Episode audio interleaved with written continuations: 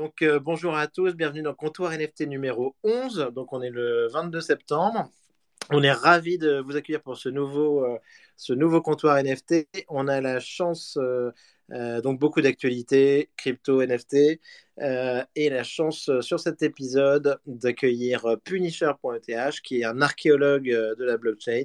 Donc pour nous, c'est hyper intéressant. dans la foulée ben, de, de Artemore qu'on a eu la semaine dernière de, de on est ravi de, de, faire venir Punisher.eth pour en savoir un petit peu plus sur ce qui a précédé les, les deux dernières années de folie sur le marché NFT. Exactement, et c'est euh, c'est un, c'est un expert historien euh, de la blockchain et des NFT, et notamment d'une euh, d'une blockchain qui s'appelle euh, qui s'appelle Namecoin, en fait, qui était euh, qui était le premier fork euh, de Bitcoin. Mais il nous en parlera un petit peu plus tout à l'heure. et Carrément. nous- il parlera de son parcours qui est qui est assez intéressant. Ben, On a, on a hâte d'en savoir plus et de voir si on peut dénicher encore des, des bonnes affaires. Ah, On espère. Super.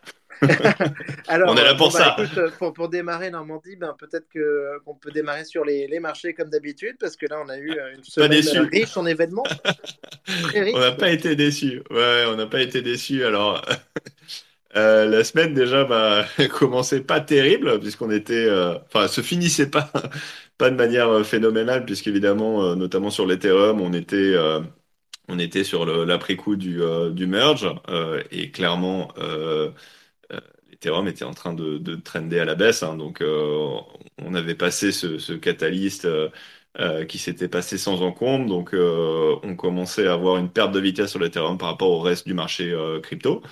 Et puis, le marché a commencé à stresser un petit peu avant le meeting de la Fed, hein, donc qui commençait, qui commençait mardi, donc deux jours où la Banque centrale américaine, dont le responsable Jérôme Powell, se, euh, tous les, euh, tous les, euh, les banquiers centraux se, se, se réunissent et puis discutent un petit peu de, de ce qui va se passer sur, sur les, les prochains, les prochains mois. Et donc au bout de, au bout de ces délibérations, donc il y a un, un discours de, du président de la Fed, donc Jérôme Powell, qui annonce l'augmentation ou pas hein, d'ailleurs du, du taux, du taux directeur. Et, et là, bah, ça n'a, pas manqué. Je pense qu'il était très attendu. Alors le marché spéculait un peu euh, sur, sur cet événement parce qu'évidemment c'est le point, euh, le point d'orgue euh, du, de la macro de, de septembre. Et donc on s'attendait à une augmentation de 75 bips, de 75 bips, pardon. Certains spéculaient sur éventuellement un point. Ouais, On a eu, on a eu 75 bips, donc ça c'était bon. Mais après il faut voir un petit peu le contenu du, du discours. Et là, les gens cherchaient un petit peu sur l'orientation, euh, un, peu des- de la couleur, en gros sur sur ce qui allait se passer sur les, les mois suivants. Et en gros ils ont été ce qu'on appelle hawkish. Donc très hawkish, donc il a, il a encore ressorti le, le bazooka.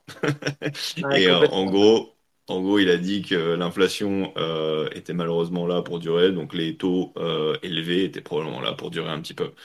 Euh, c'était pas vraiment le, le scénario idéal du marché, qui est, euh, qui est ce fameux scénario de soft landing où, euh, où, en gros, on, on s'attend à une normalisation des taux euh, assez, assez rapidement. Et donc là, clairement, il a.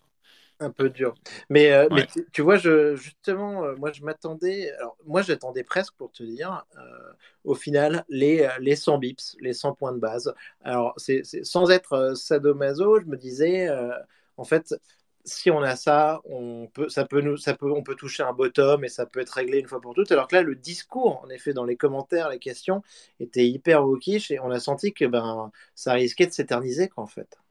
Bah, clairement, en gros, euh, il a dit que c'était euh, c'était là pour durer. Et effectivement, comme tu le dis, on pouvait s'attendre à ce qu'ils mettent un point et puis euh, qu'on en Ouais, finisse. Et là, c'est pas du tout ce qui se passe. ouais, Euh, après, on s'attend quand même à une deuxième augmentation, je crois, c'est en novembre, si je dis pas de ouais, bêtises, début novembre de 75 bips, ouais. euh, et puis après de 50 bips en, en décembre. Donc, euh, euh, c'est clairement pas fini. Et puis, on va arriver à des taux qui vont être au-dessus des, des 4% euh, en tout et pour tout, alors que euh, cet été, on parlait de taux maximum à 3,5% hein, quand même. Donc, euh, euh, donc, le sentiment a clairement changé. Et ça, les taux élevés, c'est pas bon pour les actifs risqués, encore une fois. Euh, et, euh, et là, bah, que ça a été la, la punition. Alors, c'est la punition, oui et non, parce que le, le marché est, est très très volatile. hein. donc, c'est-à-dire que, euh, que ce soit les actions, les, euh, les, euh, les cryptos, euh, tout, un petit peu, hein, tous les risques assets ont du mal à trouver un peu leur, euh, leur direction au début de ces événements-là. Hier, on l'a vu, ça bougeait dans tous les sens, en haut, en bas. de des travers. bougies, des bougies, des bougies incroyables. Ouais, des, des, des, des, des- des choses qu'on voit vraiment pas tous les jours. Le marché action, c'était pareil. Hein. C'était au début c'était down, après c'était up, et puis on est repassé down de manière assez dramatique. Euh, mais euh, mais c'est vrai qu'il y a quand même euh, beaucoup Ouais, d'interrogations parce que non seulement il y a de l'outlook qui est important, mais après il y a le positionnement des, des participants et de manière générale. Tout le monde sait que c'est euh, quand même la merde hein, depuis un moment, on le répète. Euh, et du coup, le positionnement est assez défensif de, de la part des acteurs de marché. Et c'est ce qui parfois supporte un petit peu les prix de manière technique. Et qu'on a ces fameux bear market rally où tout d'un coup, il y a des, euh, il y a du short covering qui se passe et les prix qui remontent. Et, et c'est vrai que c'est un peu du... difficile de lire euh, en parallèle ce qui va se passer d'un point de vue macro, ce qui va se passer sur le marché, comment sont positionnés euh, les acteurs principaux et, et- et énormément de volatilité. Donc ça ressemble plus en ce moment à du gambling que du trading, Ouais, bien sûr. clairement quoi. Mm. Donc, donc ouais, pas, pas évident. mais après, donc, on- normalement, on- encore deux rendez-vous comme ça à la fin de l'année, si j'ai bien compris. Tout Euh, à fait. 3 au 2 novembre, 14 décembre. Et euh, Normandie, je te, je te pose une question là-dessus. Est-ce qu'on peut imaginer, est-ce que avoir un peu de lumière au bout du tunnel, notamment, euh, moi je voyais qu'il y avait euh, les, les midterms aux États-Unis qui sont censés être le 8 novembre. Est-ce que tu penses que ça peut être un, un paramètre qui ferait bouger les choses? Ouais, alors les midterms, c'est important parce qu'évidemment, peut se- on peut s'attendre à ce que l'administration américaine mette un peu la pression sur la Fed pour avoir des, euh, euh, des annonces un petit peu euh, plus positives. Mais là, en fait, euh, finalement, les événements sont passés. Donc, c'est, c'est- les midterms, ça va être avant le, Ouais, la prochaine réunion. Donc, il y avait un espoir là-dessus, je pense, à l'été. Maintenant, c'est plus vraiment relevant. Par contre, ce qui va se passer là dans le marché action, ça va être les, euh, les quarterly numbers. Donc, tous les trimestres, on a les boîtes qui, euh, qui, ouais, qui publient leurs chiffres. Et là, on s'entend potentiellement à pas mal de profit warning. Parce que jusque-là, les résultats étaient plutôt bons. Euh, tout ce qui était inflation et puis euh, les top lines des business qui, euh, qui, qui commencent à prendre un peu, un peu cher, on, on l'a pas vraiment vu pour le moment. Mais là, les expectations, c'est qu'on ait des chiffres qui soient pas forcément très bons. Et ça, ça va un peu donner la direction du marché action qui probablement, à leur tour, vont, vont donner peut-être une direction aux cryptos. Même si on a vu des petites décorrélations quand même entre les cryptos et les actions dernièrement, c'est toujours, c'est pas toujours très très clair. Euh, mais euh, mais c'est sûr que si le marché action euh, pèse beaucoup dans les dans le mois à venir, bon, on va avoir du mal à avoir des cryptos qui vont, euh, qui vont rallier, euh, notamment un Ether qui va repasser au, au 2000. Et puis bon, là, on a quand même pris le bouillon hein. En l'espace d'une semaine, on est passé de, de quasi à 1700 euh, avant le merge à, euh, bah, on est quoi? On est à 1275 là maintenant. Là, on est descendu jusqu'à quasiment 1200 à un moment. Donc c'est quand même des mouvements assez, euh, assez significatif. Après, il n'y a pas euh, tous les problèmes euh, qu'on a vus de liquidation avec euh, sûr. Capital, avec Celsius, etc. à un moment. Ça, normalement, ça a été, euh, ça a été cleané, ça a été dégagé. Donc, toutes ces, euh, tous ces vendeurs forcés qu'on a pu voir à un moment, normalement, ils sont plus là. Sauf si, euh, sans le savoir, il y a des gros acteurs qui sont leveragés euh, de leur côté, mais je pense que on est dans un bear market, donc normalement, les gens sont un petit peu plus raisonnables sur leur positionnement de, ouais, bien- utilisant du levier sur, sur la partie euh, longue. Mais euh, ouais. normalement, normalement, on devrait être protégé de ça. Après, les fondamentaux restent très mauvais, donc on est vraiment orienté à la baisse, quoi. Ben, tout à fait. Mais euh, ce qui, ce qui nous amène aussi un petit peu à des, des news un peu écosystème, et notamment au niveau de la régulation.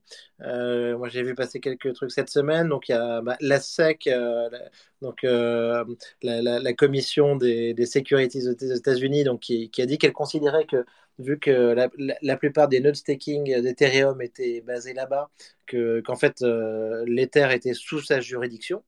De l'autre côté, les US aussi qui proposent de, bannir potentiellement pendant deux ans les stablecoins algorithmiques euh, suite à ce qui s'est passé sur euh, euh, UST, Terra, dont tu parlais à l'instant. Euh, donc euh, pas mal de moves aussi de, régulation euh, qui euh, sont pas hyper euh, rassurants euh, sur le marché. Non, c'est sûr que ça, ça, ça, ça pèse un petit peu sur, sur l'ambiance générale. Après, faut le voir aussi, cette régulation, peut-être qu'à court terme, c'est pas forcément très positif, Ouais, notamment avec les effets de headline euh, qui sont un petit peu politiques, où eux, ils essayent de, de, de taper un peu dans la fourmilière et d'assainir un petit peu tout ça. Donc, au début, ça peut être vu comme un, un move un petit peu agressif. Après, à long terme, c'est une bonne chose. hein. On veut que les, enfin, en tout cas, moi personnellement, à titre personnel, si on veut que ce soit un produit d'investissement, il faut que ce soit régulé, hein, tout simplement. Donc, c'est ce que donc, le marché, tout à fait. Ouais, donc il va falloir passer par cette étape. Après, voilà, ça peut prendre un peu de temps. ça va être flou pendant un moment, donc ça rajoute de l'instabilité. Euh, après, on peut voir, il y a eu des, une news un peu plus positive aussi dans l'autre sens de cette semaine, qui est encore de, qui fait partie de l'adoption, où tu as le Nasdaq euh, qui, euh, qui ouvre une, une, une, division d'actifs digitaux et qui va, qui va fournir des services sur, sur cette partie-là, notamment crypto. Alors, je sais pas si ce sera plus que, que les cryptos, mais en tout cas à ces investisseurs institutionnels. Donc, voilà, des grosses maisons comme le Nasdaq, on avait eu BlackRock un peu plus tôt dans l'année. Euh, c'est quand même des c'est quand même des, des, signes très positifs pour euh, non mais euh, des signes très positifs qu'on a déjà cités et qu'il faut qu'il faut et, et, on parle aussi enfin de, des montants donc que les fonds ont levé pour investir dans la crypto. On est quand même sur des des, des, des montants énormes. Tout ça donc des nouvelles en fait mais qu'on se dit qui, qui, qui porteront peut-être leurs fruits d'ici 12 18 mois quoi en fait au final. Avec un écosystème peut-être un peu plus hein. donc c'est ce qu'on espère. Mais bon, on espère que les lobbies crypto seront seront, bons. Euh, de l'autre côté, donc il y avait quand même quelque chose, une valeur qu'on surveille, dont on parle à chaque, à chaque épisode, une crypto, c'est euh, notre crypto préféré, c'est le Apecoin. Après, Exactement. Euh, et donc, le seul à survivre. L'Apecoin, on avait des, des, très grosses attentes. donc ça a performer l'Ether. Euh, avec des, attentes importantes sur le, sur le staking. On a vu des taux de staking proposés qui étaient euh, dingues, hein, des 487% euh, sur des mutants. et donc la grosse, grosse attente. En plus, on se disait, tiens, ça tombe juste après le FOMC, tout ça. Donc là, on attendait le truc. Tout le monde était bullish. voilà. Et on se dit, tiens, on veut des nouvelles de Yuga Labs, d'Apecoin et tout ça. Et là, ben, dans la nuit, mauvaise nouvelle, la tuile. Ouais, bah, ils ont. Euh, alors que on avait une, une surperformance du marché, ils ont fait, je crois, euh, ça fait plus 30 ou plus 40% sur la semaine, alors que l'Ethereum se prend moins 25%. Euh, et là, effectivement, ils ont annoncé dans la nuit qu'il y avait un membre du staff qui était visiblement malade et que du coup, ils devaient repousser le, le call en fait à une, je crois, une date indéterminée hein, pour le moment. Donc, bon, un petit, un petit peu, on, on, est, on est désolé pour cette personne qui est malade, on ne connaît pas la gravité de la situation, mais euh, mais quand bien même, euh, effectivement, il y a un membre du staff qui est, euh, qui est convalescent, ce qui n'est pas une bonne chose. On est un petit peu surpris de la façon dont c'est fait, un petit peu au dernier moment. Et, et surtout, c'est une équipe. C'est pas, enfin, on espère que c'est une équipe et que c'est pas juste une individualité. donc, un petit peu surpris que ce soit comme ça repoussé. On peut pas s'empêcher de se dire qu'il y a plus que ça derrière. Donc, donc voilà, on espère que c'est pas le cas et que ce sera rapidement, euh, ça, ça, rentrera rapidement dans l'ordre, mais un petit peu surpris par cette news, et donc ça, ça bloque un petit peu l'ascension fulgurante qu'avait eu le l'APE jusque-là, qui était monté au-dessus des, des 6 dollars. Et là, ça redescend un petit peu en dessous. je crois que c'est une des rares cryptos qui est un peu négative sur la journée. Après, ça reste, euh, ça reste relatif. Hein. Non, non mais alors, euh, franchement, c'est vrai que ça faisait un petit peu genre en mode absence pour sécher les cours. ce, qui est, ce, qui était étonnant de la part d'un programme de staking qui est sur plusieurs milliards de dollars. Euh, mais euh, juste, tu sais qu'il y, a, je sais pas si tu as vu, mais il y, a, à peu près 30 minutes, il y, a, un tweet qui est passé en disant que ah finalement on avait plus ou moins une date et que c'était aux alentours du 31 octobre. Euh, mais en vrai, cette, cette, date, encore cette annonce, ça fait un peu genre en mode poisson d'avril. mais ouais, surtout 31 octobre, c'est plus tard que ce à quoi on s'attendait, non? Exactement. octobre sur le marché crypto et tout ça, ça fait un peu long. moi, ça fait un peu peur ils avaient dû, euh, je crois, c'était fin septembre, mi-octobre, je crois, au début, ou quelque chose comme ça. Donc là, et, on a l'impression qu'ils ont pris le 31 pour être le dernier jour d'octobre, non? Bah, En fait, ça arrive au moment d'Halloween, quoi, tu vois. C'est hmm. trouvé dans le tweet. C'est juste pour dire que c'est pas en novembre parce qu'ils avaient dit euh, septembre-octobre, là, j'ai l'impression. Bah, donc c'est 31 octobre à minuit euh, Pacific Time, c'est ça? mais, franchement, pour, si, si quelqu'un qui a vraiment compris toute l'organisation, euh, Yuga entre euh, les Board Ape, Horizon, Horizon, donc il réalise la plateforme de staking, et euh, Animoca. Je pense que c'est quand même une organisation assez complexe. Mais, mais écoute, je trouve que le délai est un peu long et j'ai peur qu'au fait, au final, un peu comme ce qu'on avait comme, comme, une certaine manière. Ouais, bah écoute, on a nos bags, hein, donc on va se bullish. hein. Exactement. Exactement. Non, voilà, puis, donc, euh, par, par contre, ça a eu un, un- un petit impact et euh, bon, sans transition, donc sur le, sur le marché des NFT, on, a on a vu quand même des, des signes de vie euh, de manière générale. Donc là où l'Ether était un petit peu en free fall, même si c'était pas non plus des mouvements trop trop dramatiques, ça a permis, je pense, au, au marché NFT de, de reprendre un petit peu ouais, de, de, de l'activité. Et je pense que ce qui s'est passé, c'est qu'il y avait pas mal de gens qui, qui restaient en Ether parce que tu avais le catalyse du merge et qui là se sont dit, bon, bah là, il n'y a plus vraiment de catalyse de ce côté-là. Euh, ça part un petit peu en cacahuète, donc euh, je vais dépenser mes Ethers et essayer d'aller faire des coups sur les NFT. Et donc, on a vu pas mal de, de, de collections vraiment prendre un peu euh, bien sûr. des, des, des couleurs. Et, et Ouais. clairement, je pense que sur le Ape, tu as eu, euh, je sais plus, il y a une ou deux journées, tu as eu des séries de euh, de Bored Ape et de, Ouais. de Mutants et même de et même des Kennel là, qui, ont été sweepés là. Euh, les mutants, c'était très fort. Les, ouais, tout à fait. Les bordels, les, les kennels, bien sûr. on est quand même repassé, je crois, à 15, euh, 15 éthers à peu près de floor sur les Ouais. Mutants, alors qu'on n'était pas on était pas loin des, des 11 éthers il y a pas si longtemps que ça. Donc euh, donc c'est plutôt pas mal. Alors, donc, bonne nouvelle. Bah, on a vu ça aussi, Daiko. Euh, moi, j'ai toujours pas exactement comment ça fonctionnait. Est-ce que, en tout cas, et c'est même remonté surtout, hein, très fortement, plus 100%. Euh, Guy, euh, euh, particulièrement en Normandie, euh. Exactement, les Red Guys, ouais, qui sont, qui sont quand même la manifestation de ce marché où on se fait tous éclater euh, depuis le début de l'année, à part quelques exceptions. c'est- euh, assez, mar- c'est assez marrant que, que ça soit en effet euh, souvent ta, ta profile pic et parce que oui, gobelin quoi. Enfin, en fait, euh, au moins c'est on dit on, se- fait éclater par définition. Ouais, bah c'est euh, moi depuis le début de l'année, je suis quand même bien bien down. hein. Donc, euh, je trouvais que le même était euh, le mime était euh, était clairement d'actualité. Et puis j'aime beaucoup le euh, l'artiste qui qui fait ça, OSF, qui a qui a aussi son euh, son projet un peu utility qui s'appelle euh, Degenex Espace. Donc, euh, je trouve que c'est vraiment sympa ce qu'ils font. Et, et lui, il a bien percé en tant qu'artiste. Et et c'est vrai que ça résonne auprès de pas mal de personnes. Et t'as notamment quelques gros collectionneurs qui qui animent un petit peu la communauté. Donc c'est c'est assez sympa, mais tu vois, tu as des traders quand même comme, et pour le coup, c'est vraiment un trader comme Anonymous, qui, qui s'est remis là-dedans et qu'on a, qu'on a resweepé un petit peu dans tous les sens. Et tu vois, lui, il, a- il s'est remis à sweeper un peu à droite et à gauche euh, les, euh, les paint drops de Feoshus, euh, d'autres projets. Donc, tu vois, tu as des gars comme ça qui se remettent à, à reprendre du risque en NFT. Donc, ça, c'est plutôt, euh, c'est plutôt Ouais. une bonne chose. Super, super projet. Euh, donc je, je suis tout à fait d'accord. Euh, après, de l'autre côté, on a eu euh, dans les cas intéressants donc ben, Azuki, Azuki avec un pump et Azuki avec des news. Là, une, euh, on parle d'une levée euh, de 30 millions de dollars sur une valeur de 300 à 400 millions. On avait vu Ouais, des alors, attention, c'est encore des spéculations. hein. Pour l'instant, rien n'a été annoncé, mais effectivement, le, le, le floor a bien pumpé. On a pris plus 50%.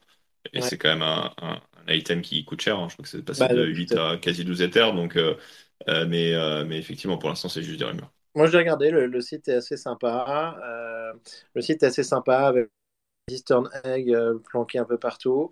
Euh, mais bon, on voit que là, on en parle à chaque fois. Donc, on est vraiment sur le projet qui ont tous euh, financement important venir un peu des, startups tech euh, dans la foulée donc euh, bah, de Yoga Labs, des Moonbirds, de Doodle, Azuki. Donc donc c'est cool. Et aussi ce qui nous amène dans, cette organisation des, des un nouveau CEO et potentiellement aussi des rumeurs d'acquisition. Ouais, alors ça, je sais pas si c'est vraiment avéré parce que ça paraît bizarre de mettre un nouveau CEO et puis derrière, direct de vendre le projet. Mais euh, c'est vrai que c'est des rumeurs qui tournaient depuis un moment parce que ils avaient du mal un peu, un peu à trouver leur business model. Ils sont revenus un petit peu, euh, ils sont passés par un, un- les pète euh, à essayer de lancer leur, leur jeu. hein. donc, euh, du, euh, du play to earn. Ça n'a pas vraiment très bien marché. Il y a eu quand même des petits problèmes d'implémentation euh, euh, qui leur ont coûté un petit peu cher. Et donc là, ils revenaient un peu à la, aux racines de la, de la brand hein, euh, qu'ils essayaient de développer, de, de, de l'IP. Euh, donc là, nouveau CEO, je crois que c'est un ex, si je dis pas de bêtises, de grosse boîte. Hein, c'est pas Disney ou je sais plus oui, quel. vrai. Ouais, ouais, ouais. On parle de, de boîtes en effet de, de médias, du Disney, des, ce, ce, ce secteur. Et en tout cas, dans mes profils super intéressants. Euh, et ça a de pumpé un petit peu. Je crois que c'est passé à, à 3 Ethers, le floor des Cool Cat. en étant, je crois, à un moment c'était à 1.5 il n'y a, pas, il y a pas si longtemps que ça. Donc, euh, on, revient, on, revient de, on, revient de, on revient de loin. On revient de loin. Quoi qu'il arrive, on revient de très loin. Toi, tu les as plus, les Cool 4 depuis très longtemps, non? Non, non, je les ai plus. mais Tu étais un spécialiste des, des, des, télés, si je me rappelle bien. Non? Deux Cool 4 TV, euh, et ça, c'était. Euh, écoute, euh, j'en attendais beaucoup plus. J'en attendais beaucoup, beaucoup, beaucoup plus. parce que à, une époque, en fait, on était à. Je pense que sur ces Cool 4 TV, le floor, il était grosso modo à 30 éthers, tu vois, et avec un éther à, à, 3000, quoi. Donc, c'est sûr que j'en attendais beaucoup plus. Ouais. Enfin bon, mais par contre, euh, autre sujet très intéressant euh, pour moi, donc pour nous, c'est Taylor Hobbs avec le, nouveau projet QQL.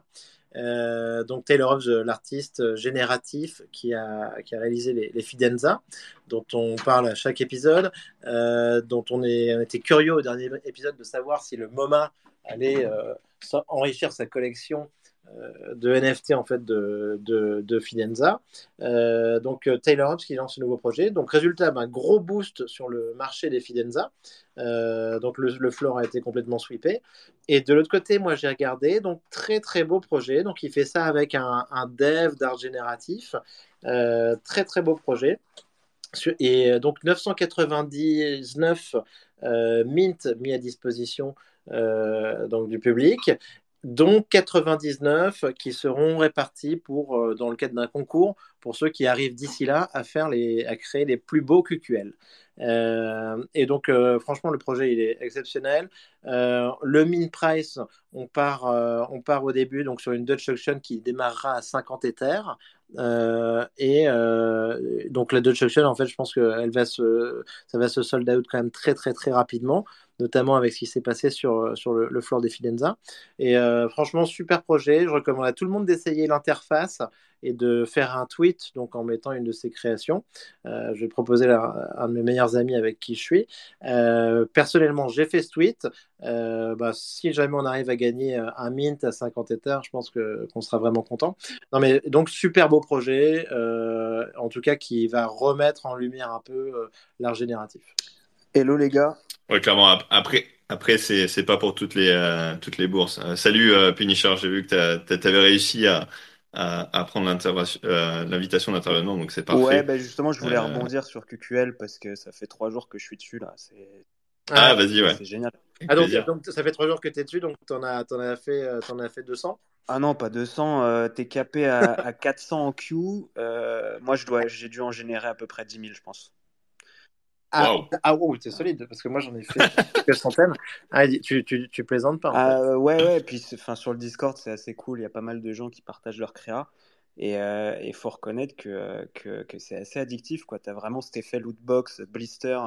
Moi je sais que je l'ai fait tourner. Le seul problème c'est que tu peux pas le laisser tourner si t'as pas la table ouverte. En fait. Dès que tu passes sur une autre table, ça pose. Mais. Euh, mais tu as vraiment cet effet blister. Et donc là, bah, pendant qu'on pendant qu'on fait le live, là, tu vois, j'en ai, euh, j'en ai 312 là, qui sont en train d'être générés. Et donc après, euh, après le space, je vais aller regarder ce qui, ce qui sort de beau. Mais euh, vu qu'ils ont mis en place un, un concours sur Twitter, euh, où il y a 9, 9 spots pour le Mind Pass. tout à fait. Donc du coup, c'est vrai que ça encourage pas mal les ah gens. Mais donc, ouais, vas-y, vas-y. Donc tu en as fait, en as fait plus, en as fait combien t'as dit Bah j'ai dû en générer à peu près 10 000 là, tu vois. Alors où on parle, j'en ai 125 en favori, mais je fais des, je fais des, je fais des cleans à chaque ah fois. J'ai vu qu'il y en avait 500 000 qui avaient été générés. Ah non, non, on a passé le million déjà la, nuit dernière. on a passé le million. Bon, même, même, avec le million, si tu en as fait 10%, c'est déjà pas mal. Oui, oui, oui, non, c'est clair, c'est clair. Mais alors attends, donc tu as 125 favoris. Est-ce que tu as déjà fait ton tweet avec ton QQL Non, non, non, bah la deadline c'est dimanche, donc euh, ça sert à rien. Donc c'est dimanche, c'est le 25, c'est ça exactement. Et ensuite, le, le, concours, le, le, jury délibérera, il me semble, pour le 28. Alors pour le 27, ils vont annoncer le, gagnant. Et donc il y en a 6 qui vont être sélectionnés par, euh, par des juges qu'ils ont eux sélectionnés. Et 3 qui vont être sélectionnés par, euh, par les deux fondateurs. Donc Tyler et euh, je sais plus comment il s'appelle l'autre. Mais alors attends, parce que moi il me semblait qu'il y en avait 99. Alors après, la, supply, la mhm. supply, que je te dise pas de bêtises. Supply total 999. C'est ça, 999. Il y en a 900 en mint Ouais, voilà. 9 Et en 99. giveaway, 9 en Ah oui, giveaway 9 et 90 euh, pour des partnerships, etc. Ah, pour les Ah, d'accord, Ah, ah, ouais, d'accord. Donc moi je pensais que c'était 99, donc c'est pas la même, euh, la même chance de. Nico, il pensait qu'il jouait pour 99 places sur, sur 999. Ah. Là, c'est la désillusion. En plus, il a réalisé qu'il avait déjà envoyé euh, son, euh, son QQL, alors que toi, euh, d'ici à dimanche, tu en auras minté probablement euh, 40 000 et tu vas faire une curation du tonnerre. Donc là, il, il- est en train de voir le truc filer devant ses yeux, là. Non, bah tu supprimes ton Non, tweet, mais hein. J'en- j'encourage vraiment toute l'audience à essayer d'en faire un parce que c'est vraiment sympa. Le top. rendu, le rendu est top et en fait on a vraiment, franchement c'est, je trouve ça extraordinaire parce que au final on a l'impression de faire son Fidenza et sans avoir vraiment aucune connaissance technique ou même de l'art génératif, c'est c'est hyper facile. L'autre truc que j'ai trouvé pour le coup hyper intéressant surtout c'est que les mints, euh, les mints grosso modo sont, sont pas limités dans le temps.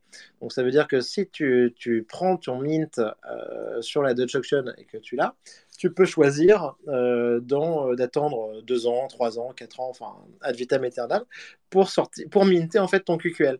Donc ce qui va en Ah fait ouais. donner aussi une, une, une dimension de temps à l'œuvre et à la collection et, je trouve ça. et le Mind Pass va bien spéculer, je pense, du coup. euh, si Ah ouais. Ouais, ben- ouais, parce qu'en plus, ça change un peu l'outcome de la collection. Après, tu peux avoir quelque chose qui est plus ou moins rare, qui va devenir bah, forcément euh, moins rare une fois que quelqu'un aura minté quelque chose euh, euh, qui aura tes caractéristiques. Donc, euh, clairement, il va y avoir beaucoup de, de jeux là-dessus. Et puis, je pense qu'aussi les players qui peuvent se permettre des pièces dans cette range-là vont clairement jouer pas mal de mind games. Euh, donc, euh, ça va être assez intéressant à suivre Ouais. euh, de loin. personnellement pour moi. mécanisme hyper, mécanisme hyper bien pensé parce que tu vois, ils te disent aussi, en revanche, les premiers à minter, ben, tu vois, on rompt quand même pour eux le, le numéro de série entre Ouais. guillemets, qui les valorisera. Donc, euh, enfin, franchement, c'est, je pense qu'on est vraiment sur un truc euh, d'orfèvre, euh, Ouais. sur du très très beau projet NFT.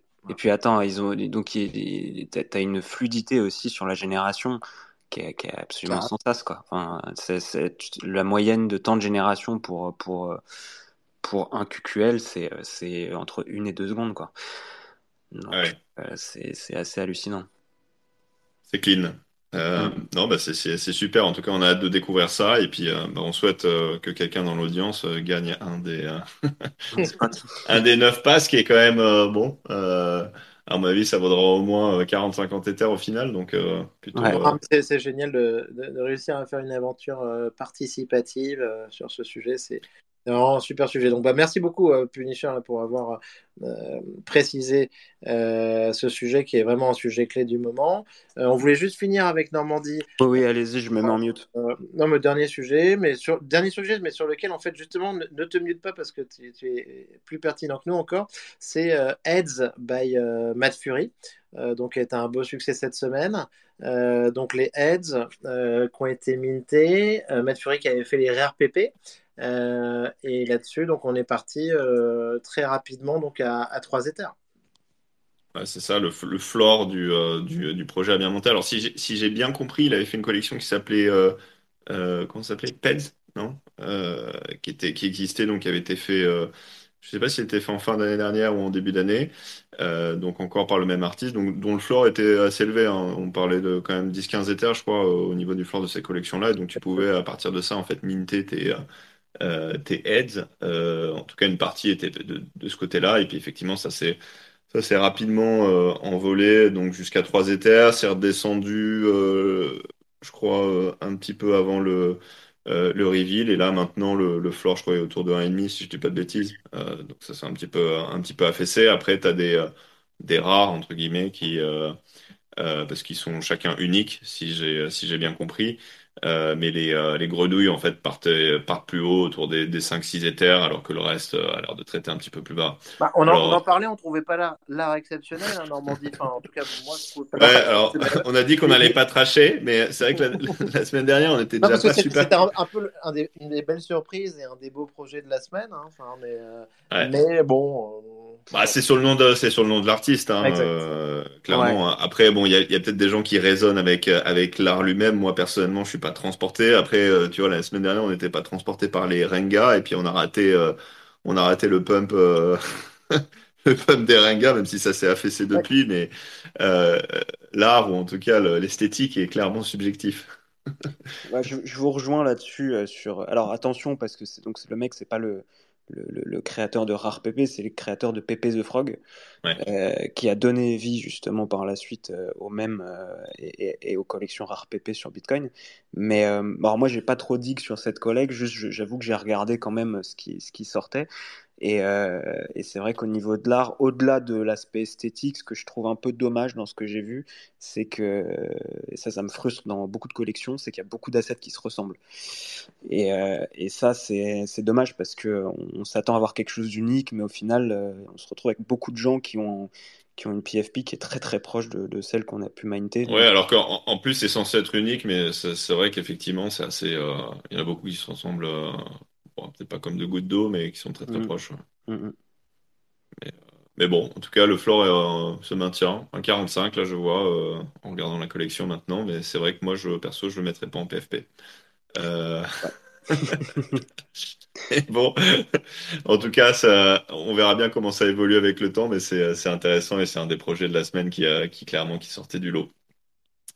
Bon, ben super. Ben, Nico, tu avais des choses à rajouter avant qu'on passe à, notre invité Punisher?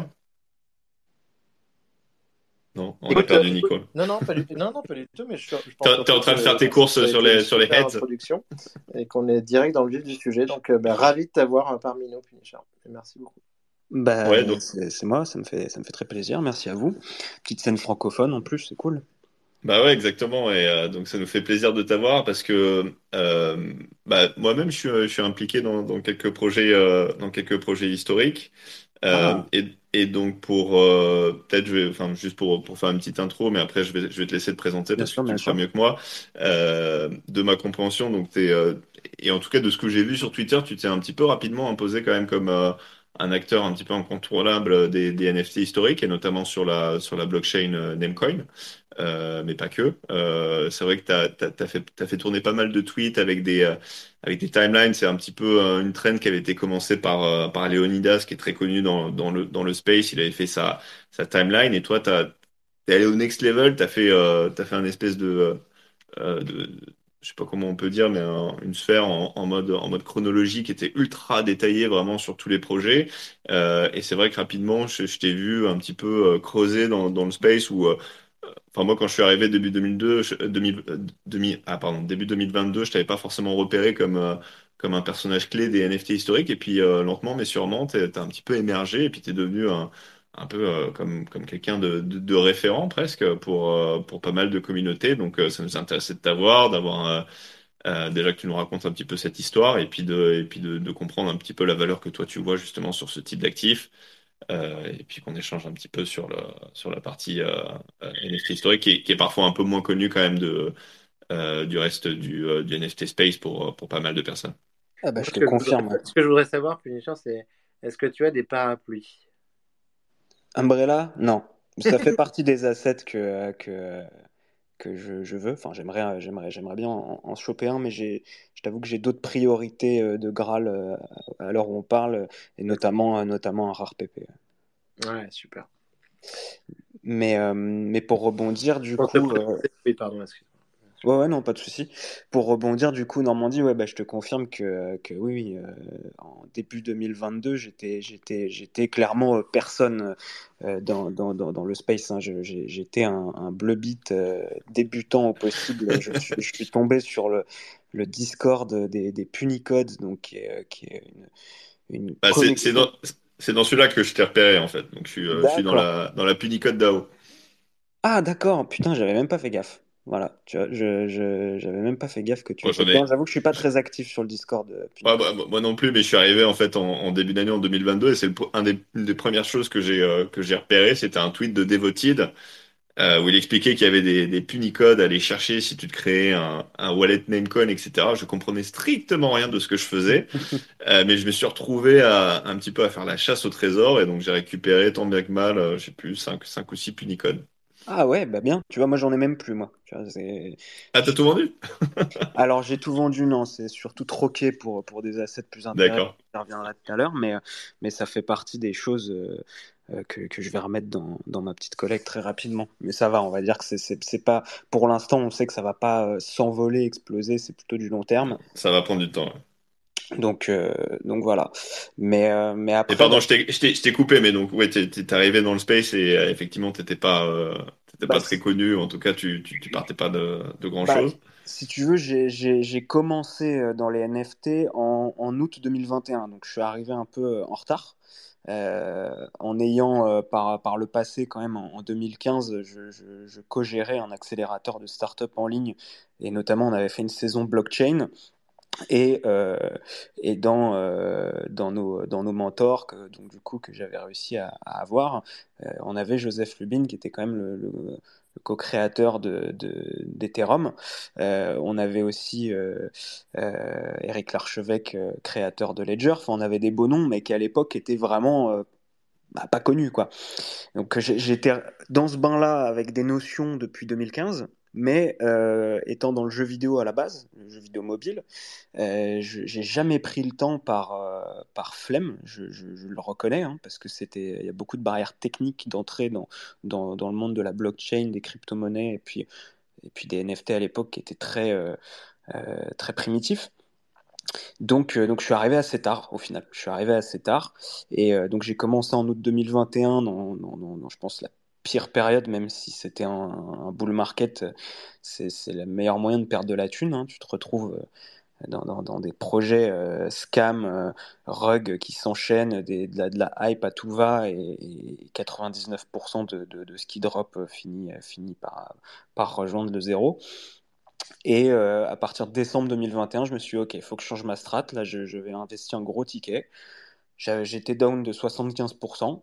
Donc, il fallait que, que, je révise mes, mes stratégies d'investissement dans les NFT. Parce que, en plus, j'ai vraiment l'âme de collectionneur. Pour le coup, moi, le flipping, c'est vraiment pas quelque chose qui me qui m'intéresse.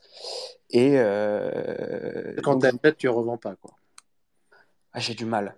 Si tu veux, la, la, stratégie veut que, euh, idéalement, si tu as les fonds, tu, euh, sur chaque collecte, si tu veux la jouer raisonnable, mais tout en, en, prenant quand même du risque euh, intéressant, c'est de prendre trois assets. Quoi. Un que tu vas euh, revendre tout de suite si ça pump pour rembourser les deux autres. Un que tu vas revendre euh, au pump suivant et qui va te faire ta marge pour réinvestir ailleurs. Et, et le troisième que tu gardes et sur lequel tu vas, tu vas spéculer pendant peut-être 2-3 ans. Bien sûr, mais on, on, connaît tous cette règle NFT, mais je pense qu'elle est d'autant plus importante sur ces NFT historiques ou sur des NFT artistiques. Ouais. Parce que tu, tu, démarres, en fait, tu peux démarrer sur des prix assez bas au début et, euh, et tu dois penser à financer euh, sans flipper idéalement trop euh, un peu ton fonds de roulement.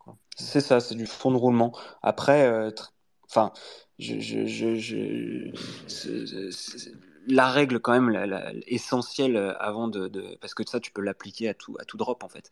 La règle quand même qui, qui, doit venir avant et c'est là où vraiment euh, ça, ça, a changé la donne pour moi avant d'en arriver encore une fois au sujet historique ça a été de euh, d'analyser les projets de fond en comble quoi. Quand il y avait donc vraiment de passer beaucoup de temps à, à, à saigner un petit peu toutes les annonces des drops à venir et pour chaque drop vraiment d'aller analyser l'équipe, euh, la vision, euh, le, website, euh, la communauté Discord, enfin la, qualité globale de, ce qui entoure le projet pour savoir si vraiment le feeling était bon ou pas. Peu importe que j'ai de l'affect sur l'art, qui parfois peut être juste de, la poudre de perlimpinpin comme dirait notre président. Mais voilà, donc c'est très, très, très, très, très important euh, surtout dans, des, dans un bull market où ça n'arrête pas de drop, d'aller euh, identifier euh, la, qualité du, du, projet qui est derrière. Alors que dans un bear market, au final, c'est le côté positif des bear markets, c'est que tout ce qui est build, tout ce qui est build dans ces, dans ces périodes-là, c'est très qualitatif. quoi. C'est des believers, c'est des gens qui sont là pour rester. Et, euh, et, en général, les projets qui sortent en plein beer, c'est souvent des, des, valeurs beaucoup plus sûres que dans les bull markets. Bien sûr. Euh, moi, j'ai juste une question, plus bien sûr, c'est par rapport à ton, ton profil, entre guillemets. Franchement, quand j'ai entendu parler pour la première fois des archéologues de la blockchain et, des archéologues des, des NFT, je t'ai fasciné parce qu'il y a, y a une dimension, tu vois, l'archéologie sur du digital, comme ça, il y a un côté cyberpunk assez dingue et Indiana Jones. Toi, dans ta, dans ta vie, tu es un collectionneur dans ta vie en dehors des, des NFT de la blockchain Tu es collectionneur? Alors, j'ai l'âme de collectionneur. cest que, à, force de, de voyages que j'ai pu faire un peu plus jeune, j'ai eu une tendance au minimalisme. Mais petit à petit, le, naturel revient au galop. Et ouais, je, je suis un collectionneur dans l'âme, je vais, je vais pas mentir j'ai, enfin, depuis tout petit, que ce soit les cartes Pokémon, Magic, Warhammer, euh, j'en passe. J'ai fait les pièces de monnaie, j'ai, enfin, voilà, j'ai, collectionné énormément de choses. Euh, donc j'ai vraiment l'âme de collectionneur, de la loot box. Euh, j'étais un gros joueur de World of Warcraft, de Diablo 2. voilà, tout, tout ça, c'est des choses qui me parlent et qui me manquaient aussi que, que, que, que je retrouvais pas dans que ouais, je retrouvais pas cette magie nulle part en fait, ni dans les nouveaux jeux qui sortaient, ni euh, ni euh, ni dans d'autres industries. Et, euh, et quand j'ai découvert ça, et encore plus sur les NFT historiques, là vraiment, ça a été l'émancipation de, de, de, de, cette âme de collectionneur qui est, qui est, qui est innée, je pense. Ouais. et mais, mais bon, après, je, je, ne fais pas partie des premiers. Hein. Les, les premiers archéologues avertis et, et, assumés, ça date de euh, à peu près aux alentours de la période avril-mai 2021, à la sortie des Bored Ape et tout.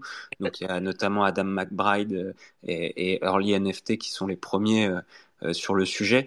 Adam qui a, qui a, c'est lui qui, si je me trompe pas, qui a, qui a les, les Curio Cards et qui a participé à l'excavation des, des Mooncats, enfin de plein de projets Ethereum qui étaient non seulement. On avait, vu les, les, Rocks aussi au même moment, non? Voilà, les Ether Rocks, il y a, voilà, les, les, les, les, les IKB cachés industrie, enfin tu as, eu beaucoup de, de, projets comme ça où on s'est rendu compte qu'il y avait vraiment des précurseurs sur Ethereum à la période assez proche euh, euh, euh, CryptoPunk et même CurioCards qui, qui datait d'avant pour le coup.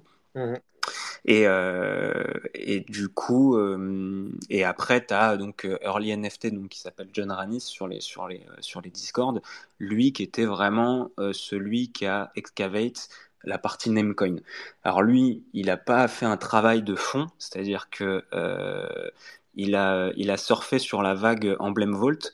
Alors, je sais pas si vous savez ce qu'est Emblem Vault, euh, mais c'est euh, donc en gros c'est c'est un, un, tool qui a été monté par par des mecs qui permettent en fait de de, de wrap euh, des assets d'une blockchain différente dans un asset Ethereum tradable sur OpenSea. Donc en fait sur OpenSea, tu as une collection qui s'appelle Emblem Vault entre parenthèses Ethereum et en fait ce ne sont que des faut voir ça voilà comme des wrappers, des boîtes dans lesquelles en fait tu as un asset d'une autre blockchain et en fait le le, le, le, Vault détient le, le wallet. Chaque fois que tu crées un, un, un Vault, ça te crée par défaut un wallet de chaque blockchain qui est supporté à l'intérieur, dans lequel tu vas pouvoir transférer l'asset. Ce que tu dis est hyper intéressant là, parce que euh, là pour vous, tu réponds à une, des questions que moi je pouvais avoir, c'était est-ce que c'est pour ça que les, les CryptoPunks, par exemple, sont pas accessibles sur OpenSea?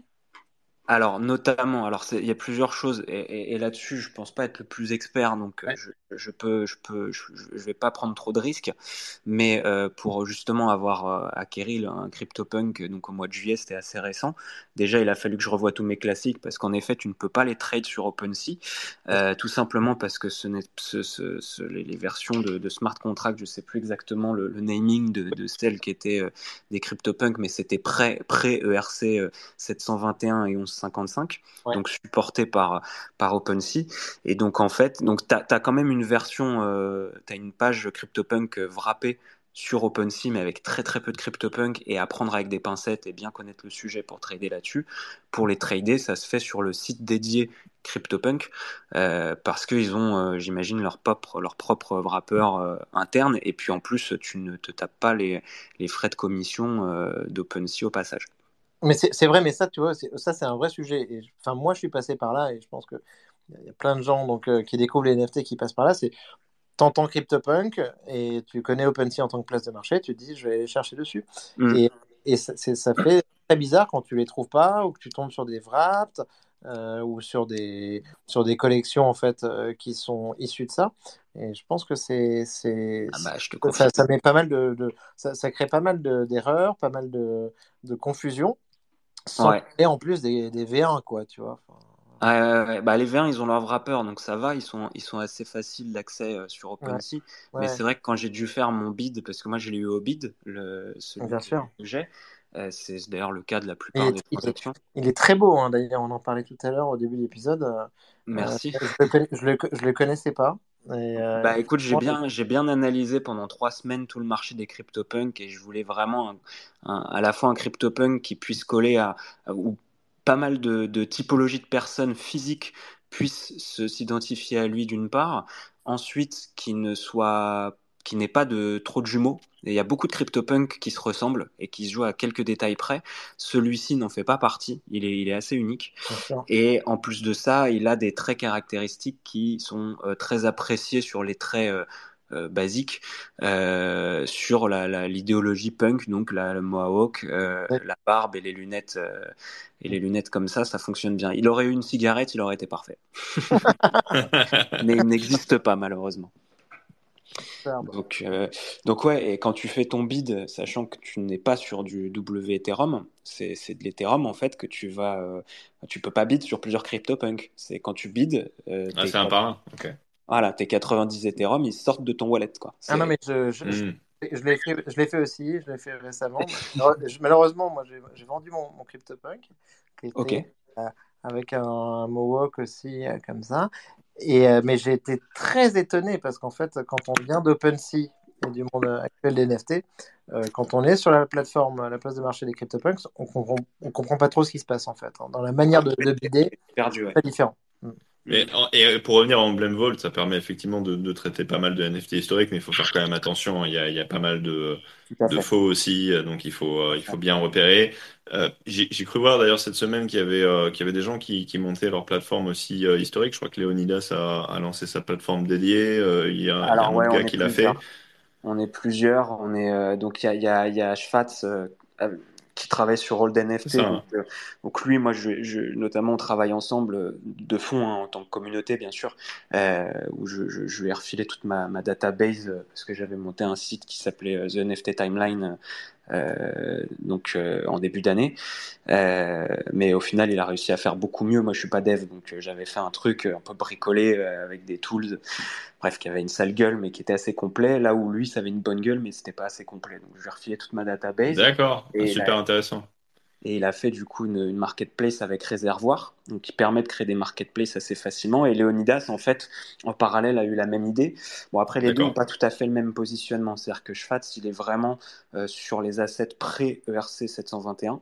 C'est vraiment euh, le, le, le, le- la marque temporelle technologique. euh, donc lui, il va de 2011, enfin 2011. En tout cas, là, sur la marketplace, c'est que de l'Ethereum pour le coup, à part sur euh, Emblem Vault. Donc, euh, donc on va dire qu'il va de 2015 Etheria V0.9 à, euh, à donc tout ce qui va être juste avant CryptoKitties qui a, qui a démocratisé le RC 721 et Leonidas lui va plutôt jusqu'à 2019 on va dire aux alentours de euh, bah, des crypto euh, crypto skull euh, notamment Avec son projet phare. voilà et son projet phare bah, c'est lui qui l'a redécouvert hein, notamment donc Ouais, bah, je me rappelle, bah, de, moi, un des, le, quasiment le premier projet sur lequel je suis tombé, en fait, c'était euh, les Crypto Skull, exactement bah, pareil. Euh, parce que j'en avais entendu parler et je me suis retrouvé dans le pump de début d'année où Léonidas a fait euh, exploser le truc, et puis après avec Gary Vee qui s'était mis dessus, ça et ça m'a, ça m'a un peu fait tourner la tête et j'ai fait n'importe quoi.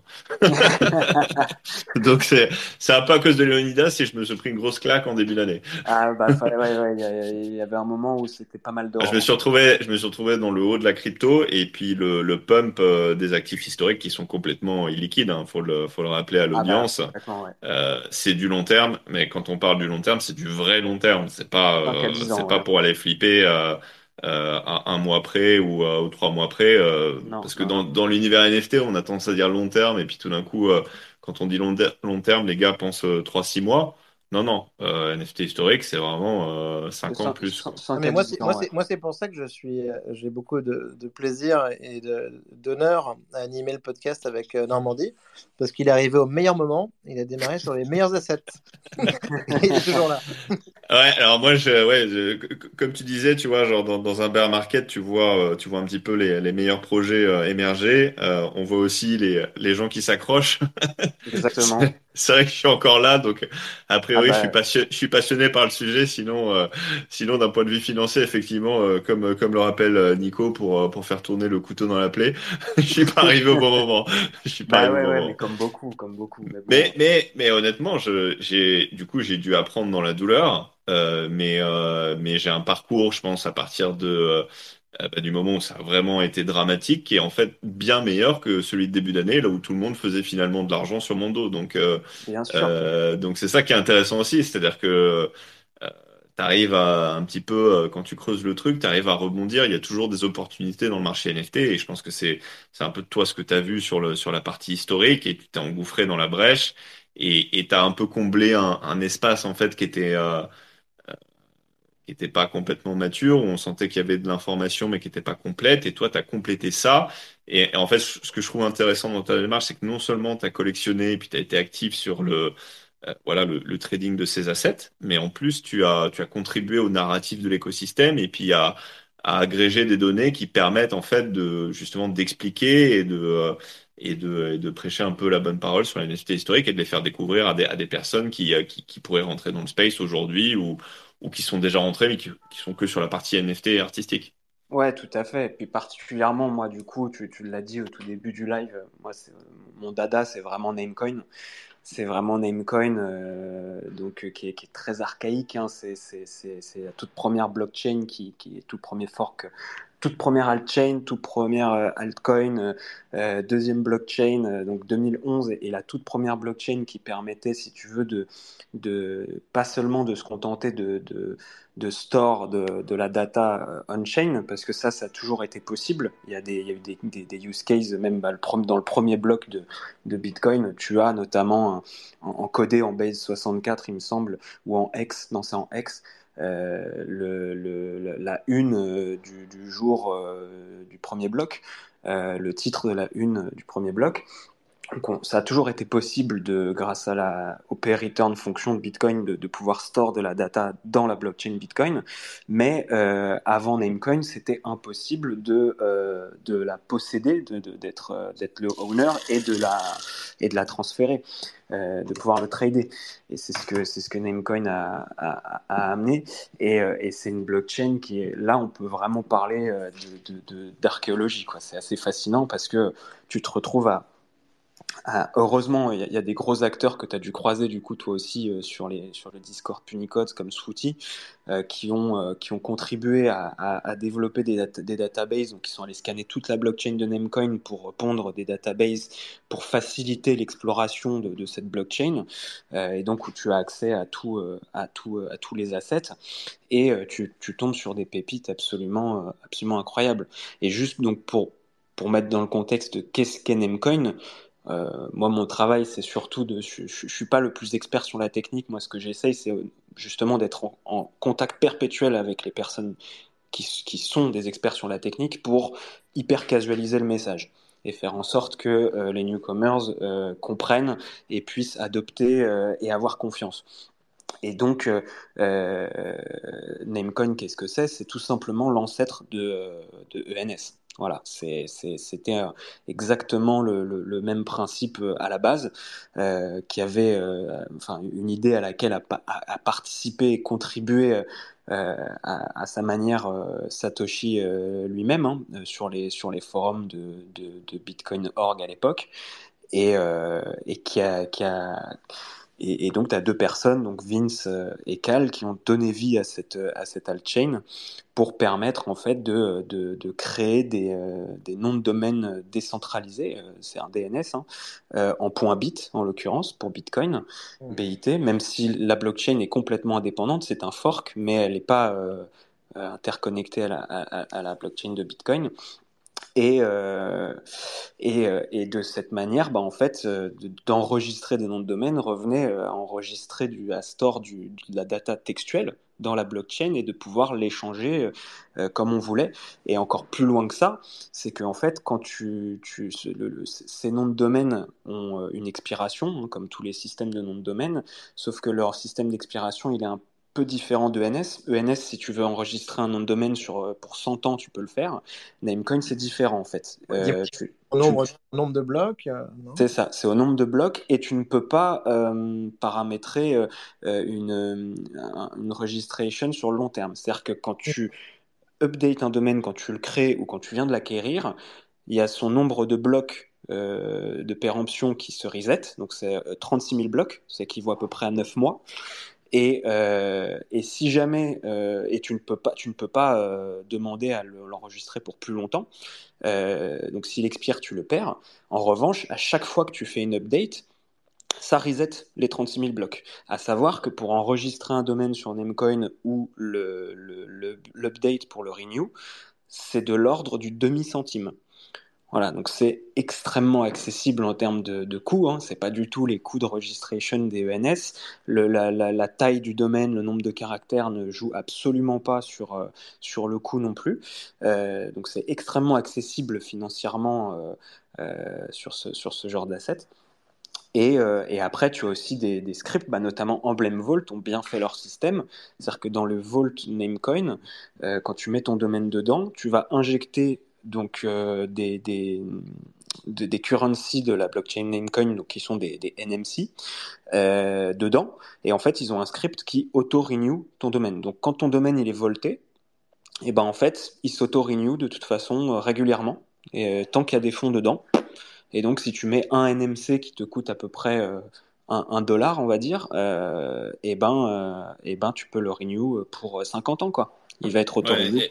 effectivement, c'est ce que dans, dans, la communauté Punicode, il, il, recommandait de faire et il y avait même euh, effectivement les, euh, un peu les instigateurs de, de, de la rediscovery qui, euh, qui donnaient du NMC à tout le monde pour pouvoir renouveler leur, leur, leur nom de domaine. Et je crois que là, enfin, j'ai encore vu, il y a des updates, des updates récemment sur le Discord où ils voulaient industrialiser carrément le, le, truc pour, pour éviter à des gens, en fait, tout simplement, de se retrouver avec un un Punicode où euh, il y aurait plus assez de NMC dans le dans le dans le vault euh, d'Emblem Vault et, de perdre tout simplement la registration de euh, du domaine. Donc bah, idéalement là la, step idéale on est on est plusieurs à pencher sur le sujet.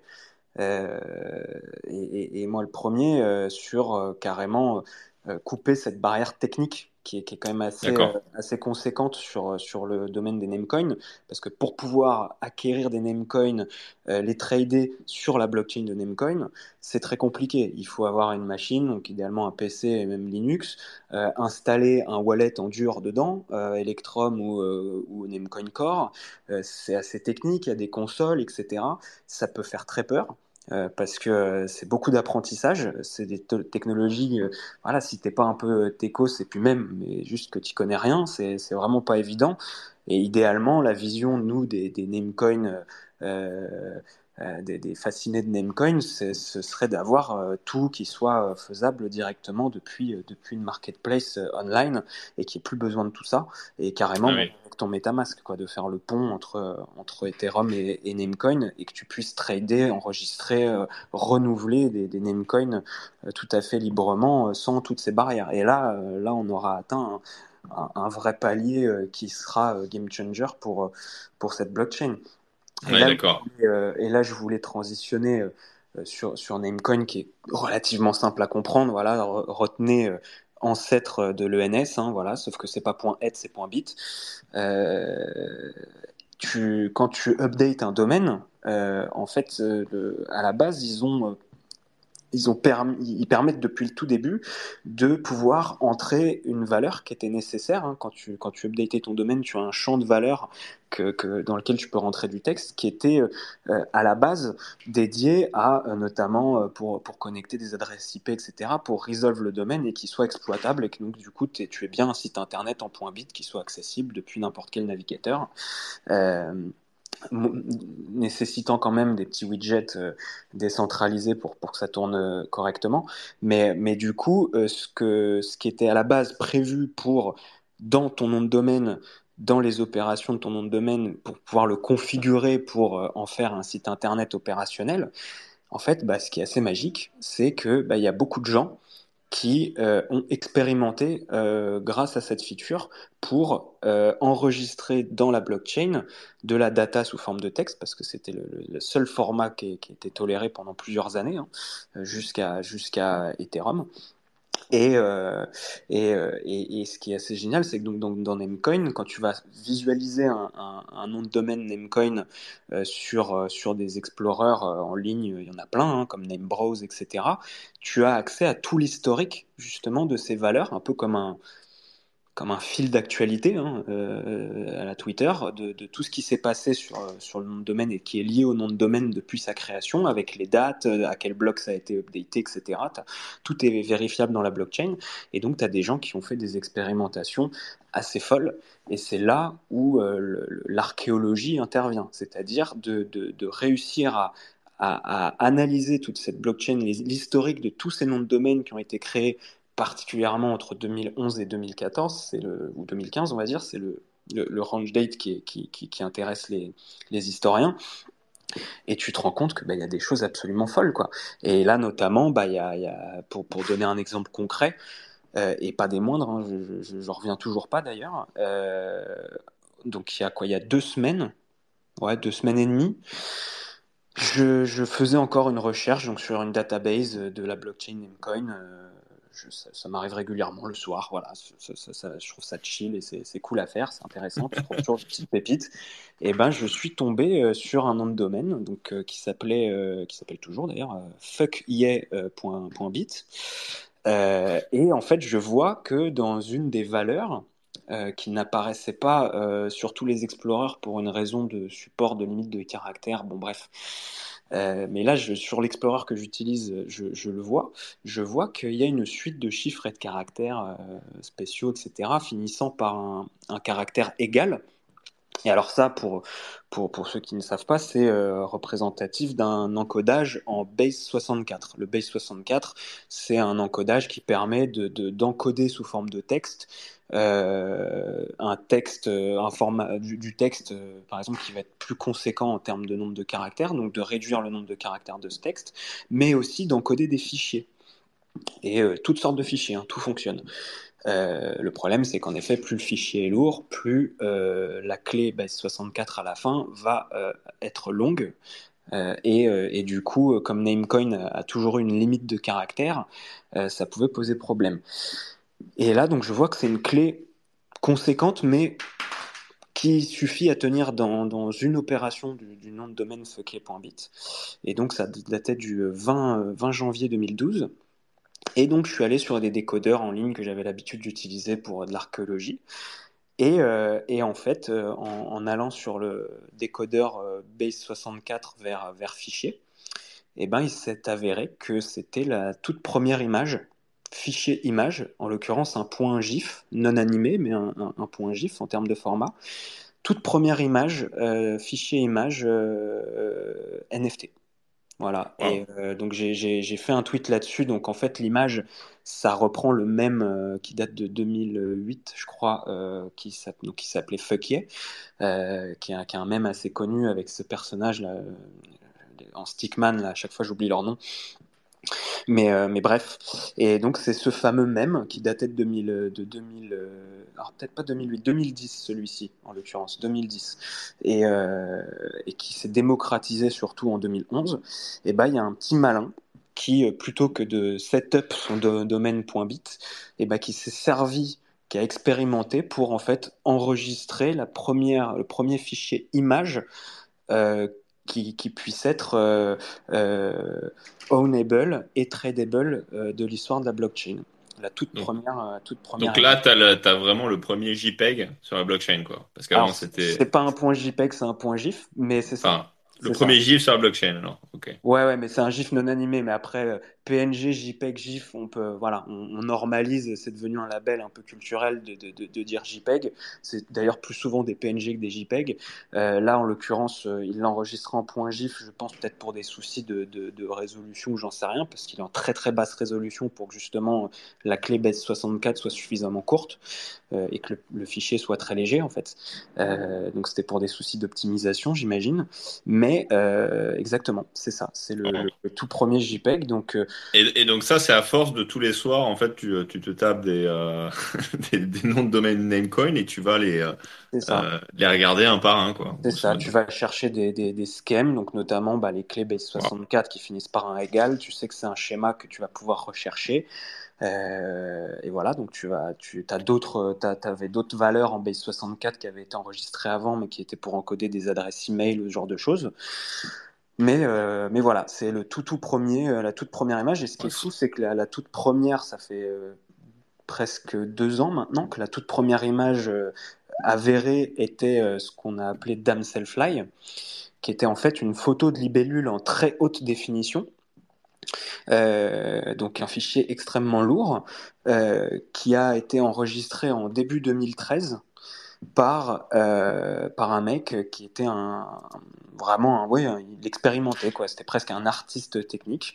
Euh, et euh, qui, euh, qui, pour, pour enregistrer cette image dans la blockchain, vu qu'elle était en très haute définition et que la clé base 64 était, pour ainsi dire, monstrueuse, et qu'il y avait une limite de caractère, et ben en fait, il a enregistré 5470 domaines en point bit euh, sur, euh, enfin c'est pas vraiment des points bits parce que c'était en non standard, mais ils sont pas exploitables comme des domaines. Mais il a enregistré dans la blockchain 5470 euh, non namecoin qui ont chacun un fragment de cette clé base64. Donc l'image n'est reconstituable que quand, quand, tu as les 5470 fragments.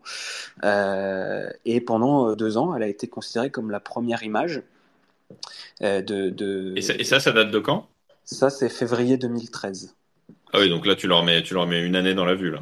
Une année et un mois dans la vue, donc c'était relativement inattendu. Et puis, euh, et puis surtout, euh, euh, quand tu fais ce genre de découverte, tu as, le cœur qui palpite parce que tu sais que dans bah, historique, tu es face à quelque chose d'énorme dont personne n'a parlé jusqu'à maintenant. Et, et, et, par chance, j'ai réussi à identifier quelle personne le, le, possédait et, euh, et à l'acquérir. Donc euh, il a rejoint la collection, euh, il est bien au chaud dans le mais, mais, du coup, quand c'est comme ça, le gars, tu lui dis qu'il a, qu'il a un, gif ou juste En fait, c'était la pire situation. Je, je, je, je, vais essayer de la faire simple sans citer de nom. Mais c'est en fait, si tu veux, quand tu fais cette découverte, tu te dis deux choses. C'est que, ok, le mec, il sait pas. Je lui braque pour que dalle. Derrière, j'annonce la découverte. Déjà, c'est pas très éthique, sachant que c'est quelqu'un qui est actif dans euh, ah oui, en plus, les historicales, qui est respecté. Euh, donc le mec, tu lui fais entre guillemets à l'envers, même si un trade reste un trade et que c'est toi qui t'es fait chier à faire la découverte. Sûr. Éthiquement, t'es limite quoi. Et euh, du coup, pour annoncer la découverte derrière, tu te doutes bien que le, gars, il va, il va, il va te sauter à la gorge et il va, il va un peu ruiner ta réputation. Donc il y a ce premier schéma-là, ou deuxième schéma, il sait, ce qui est bizarre parce qu'il n'en parle pas, alors qu'il l'a, euh, il sait, mais, euh, mais du coup, il va te, il va, soit il va jamais vouloir le trade, soit il va être à un prix exorbitant. Surtout connaissant le monsieur, euh, il a tendance à faire des prix quand même assez, assez exorbitants. Excessif. Ouais, ouais. Il a, il, enfin voilà, c'est les prix de ce que ça vaudra dans 5 à 10 ans, quoi. D'accord. il, est, il est visionnaire là-dessus. Mais, mais derrière, je sais que le, bonhomme, il est aussi ouvert, très passionné de Bitcoin, et il est ouvert aussi à faire des échanges d'assets qui ont beaucoup de valeur. Donc, et moi là-dessus, j'en avais accumulé pas mal. Euh, et, donc, juste simplement, je lui pose la question est-ce que tu détiens ce domaine-là? Ce à quoi il me répond que oui. Donc, j'avais, bien, bien identifié le, le, owner. Et euh, donc, je lui demande bah, écoute, combien t'en veux quoi, Juste pour jauger un petit peu, de voir ce qu'il, ce a entre les mains. Et. Euh, et donc il me dit, bah là je le price à 56 Ethereum. Euh, en mettant entre parenthèses euh, parce que c'est euh, donc une, une c'est un c'est quoi C'est le, le, une clé base. Voilà, c'est un encodage qui, qui, qui, qui link vers un mème de, de Fucky. D'accord. Et en fait, pour la petite histoire, je vais essayer de la faire très courte. Euh, donc là-dessus, je me dis, ok, c'est bizarre parce que moi, je m'attendais à beaucoup plus cher, mais en même temps, la description qu'il en fait, elle est rationnelle. Ouais, ça a l'air de correspondre. C'est ce que j'ai détecté aussi. Donc, plutôt que de passer par 56 Ethereum, moi, je sais que j'avais un asset très prisé qui l'intéressait beaucoup depuis longtemps euh, entre les mains et moi qui m'intéressait moins. Donc, euh, on, a, on a accepté de faire l'échange. Donc je lui ai donné cet asset-là, il m'a donné le sien. On avait déjà tradé par le passé, donc je sais que tout se passe en général très bien avec lui. Et en fait, quand je reçois le domaine dans mon wallet Namecoin, tu vois en fait la dernière valeur qui a été rentrée euh, par le précédent owner, s'il a décidé d'en mettre une, ce que j'expliquais tout à l'heure, c'est comme ça que des gens encodaient des choses dedans ou mettaient de la valeur textuelle. Euh, je vois la dernière valeur qui a été entrée et euh, je vois donc un long texte qui n'apparaissait pas dans les Explorers parce que le texte était trop gros. Et en fait, la valeur c'est décode de points entre guillemets, et là c'est du texte avec un lien qui mène vers un même de Fuck mais une version différente, version fille. Euh, enfin, c'est pas le même, quoi. C'est pas la même image. D'accord. Et donc là, je commence à comprendre. Je commence à comprendre que le coco, en fait, quand il dit link to a meme, en fait, il disait pas que ça avait un lien avec le même, c'était que c'était euh, que c'était en rapport avec le même. Il, disait que c'était vraiment un, lien, un lien cliquable qui menait vers une image. Je vois. Euh, ouais. Non, non, je vois bien. Donc, pas ce que toi, tu avais identifié. Parce que moi, moi ce que j'ai identifié, c'est un vrai fichier image qui est visible tout de suite. Il n'y a pas de lien qui mène vers cette image. Elle est déjà encodée dans la blockchain. Et en fait, je commence à comprendre que bah, le, le, le, le Mister, bah, en fait, euh, il savait pas ce qu'il me vendait. Mais pire que ça, c'est qu'il a pricé 56 Ethereum en fait en le basant sur un décoding qui était faux. Et faux, euh, c'était pas une faute de frappe. C'était une décision euh, euh, c'était vraisemblablement un choix que de donner de la valeur à cet asset avec cette, déduction qui n'était pas la bonne, qui était, qui était complètement fausse. Euh, je suis allé analyser le truc un peu plus en fond euh, pour, pour voir. Je me suis rendu compte qu'il avait récupéré les données d'une valeur d'un domaine qui date de 2014, parce que ils avaient même laissé, parce qu'ils sont plusieurs derrière ce collectif, ils avaient même laissé l'adresse Bitcoin dans la valeur textuelle. Il y avait une adresse Bitcoin et en fait, je suis allé analyser l'adresse Bitcoin qui a été créée en 2014, donc deux ans plus tard, deux, ans après l'encodage euh, dans la blockchain. Et en fait, ils l'ont juste retouché, ils ont changé le lien, ils ont changé le nom. Et, euh, ils ont dit, en gros, bah, c'est ça la valeur, euh, qu'on a, décodée, qui était donc du texte, en l'occurrence, c'est pas un fichier image. Et donc, bah, je suis allé le contacter je lui ai dit, écoute, ça me tracasse parce que moi, je n'obtiens pas la même chose que toi quand euh, tu décodes. Je lui dis, mais comment vous l'avez eu ce, décodage euh, sous cette forme de texte? Et là, il me dit, bah écoute, euh, on a embauché quelqu'un, on lui a mis la clé Base64 entre les mains, le mec il connaissait rien dans les NFT historicales et tout. On lui a juste dit, décode-nous ça, et il est revenu avec ça. Ce qui est évidemment un gros mensonge, parce que pour faire ce qui, ce qui a été fait, il fallait très bien s'y connaître en Namecoin et, et dans les process NFT, on va pas se mentir. Et bref, et du coup, bah, je lui révèle que bah non, en fait, c'est pas ça le décodage. Le décodage, c'est ça. Donc j'envoie le lien et tout. Il, il, voit l'image et puis là, il me dit euh, mais alors attends, d'accord, je vois l'image, mais euh, il est où le lien qui mène vers l'image? Je dis mais il n'y a pas de lien en fait. L'image, elle est encodée dans la blockchain. Donc en fait, il, a cru un peu embrouillé avec, euh, avec son maquillage un peu, euh, un peu grossier du, euh, du truc, et en fait, il n'avait pas réalisé qu'il était sur une pépite que toi, que toi t'as découverte en fait. C'est ça, exactement. Et, et du coup, incroyable. le, problème, c'est que bah, là, il était face à, potentiellement, on pouvait remettre en question sa réputation. Lui, je le, je le sais de bonne foi très sincèrement. Il parle au nom de son collectif, mais lui, franchement, je le, sais de bonne foi. Euh, en revanche, euh, il y, a forcément quelqu'un dans le collectif qui a voulu euh, la, mettre à l'envers. Et, moi, en le jouant dans les règles, voilà, je, je, suis resté éthique. J'ai quand même filé un asset extrêmement valorisable aussi en retour, qui, qui, voilà, qui était sur une valeur similaire qui m'avait donné à la base autour de 60 Ethereum. Et ben voilà, donc il s'est retrouvé dans cette situation. Et pour la petite anecdote, ce fuck yeah, en fait, le mec il l'avait créé en 2012, il en a créé un autre le lendemain qui s'appelle gif-fuckye.bit avec exactement la même image encodée et que lui possède aussi. Il avait les deux. Et donc, il a essayé en fait de, de, de retourner le cerveau en mode euh, bah, rends-le nous, on savait pas, euh, et on te file le deuxième à la place et un autre asset de ton choix. Et je lui ai dit, ben non, c'est pas comme ça que ça, pas comme ça que ça fonctionne.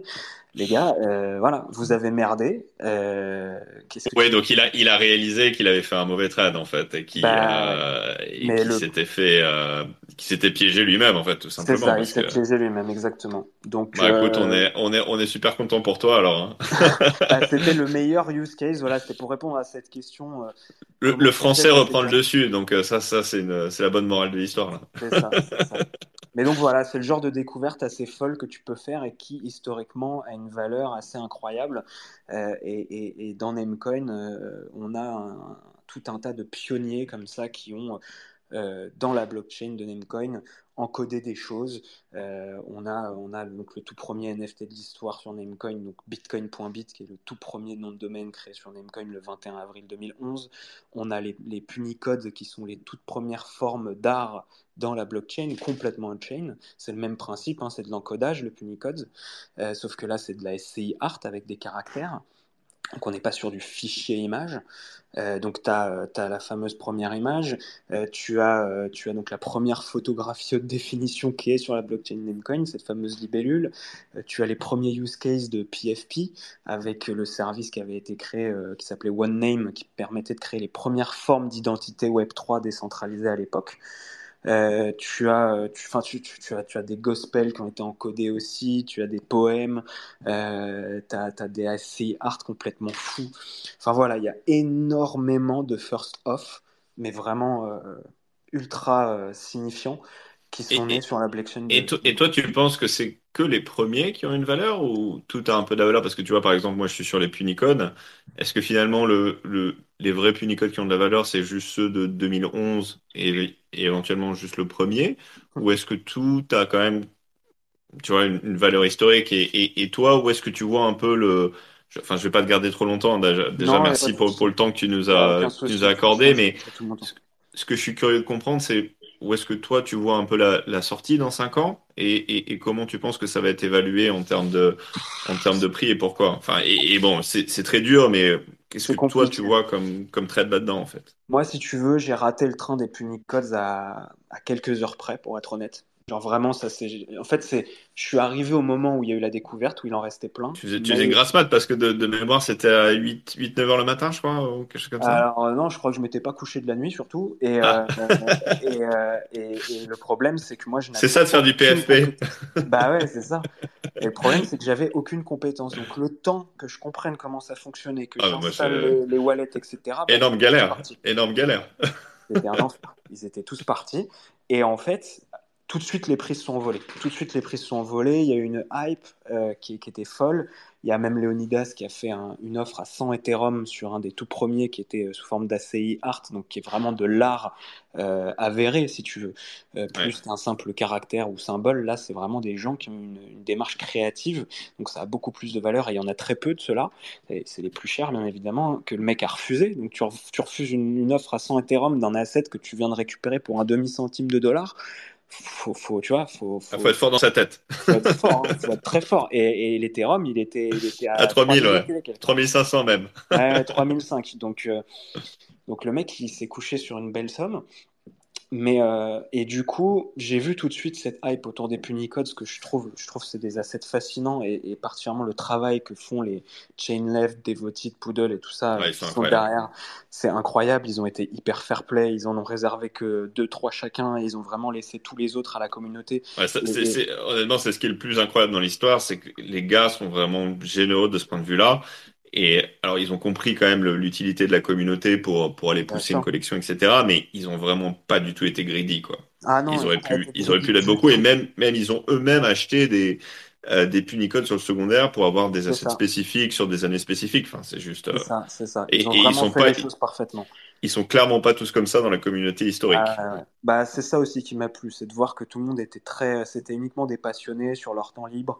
Euh, il y avait, il y avait, euh, ouais, c'était une valorisation purement historique. Il n'y avait pas de hype, il n'y avait pas de projet, pas d'utility, de deliverability, etc. Mm. On n'était que sur voilà, entre archéologues, on vient de découvrir un, filon, et ben ils ont fait profiter tout le monde, ben, ceux qui avaient les, capacités en tout cas de pouvoir en réserver euh, à ce moment-là. C'était pas mon cas, et du coup je me suis euh, très vite déporté de, des Punicodes en me disant ok là c'est cool, les mecs ils ont découvert les Punicodes, mais en même temps Namecoin c'est là depuis 2011. A priori, euh, l'année précédente, il y avait eu la découverte des Twitter Eggs, des Blockheads, qui sont des parmi les premiers collectibles et PFP use case, il y a forcément encore des choses à découvrir sur cette blockchain. Plutôt que de perdre mon temps à essayer de faire des trades, des flips pour avoir suffisamment pour me payer un punicode, est-ce que moi, avec les databases, etc., et d'aller explorer moi-même la blockchain, je peux pas trouver des choses qui vont avoir peut-être même encore plus de valeur que les punicodes?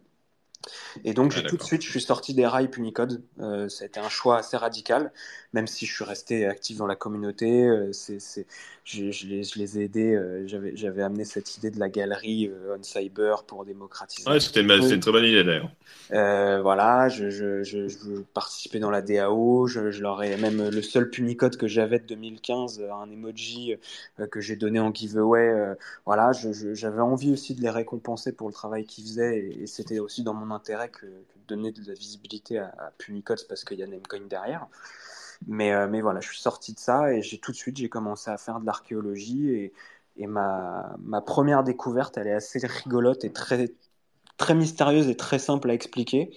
C'est un domaine qui s'appelle tothemoon.bit.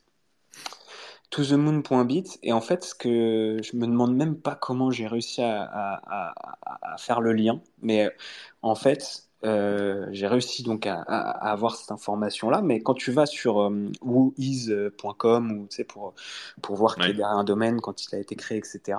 Quand tu vas sur un whois euh, pour pour le domaine ethereum.org, donc l'adresse, le, site web d'origine d'Ethereum, qui est toujours le même aujourd'hui.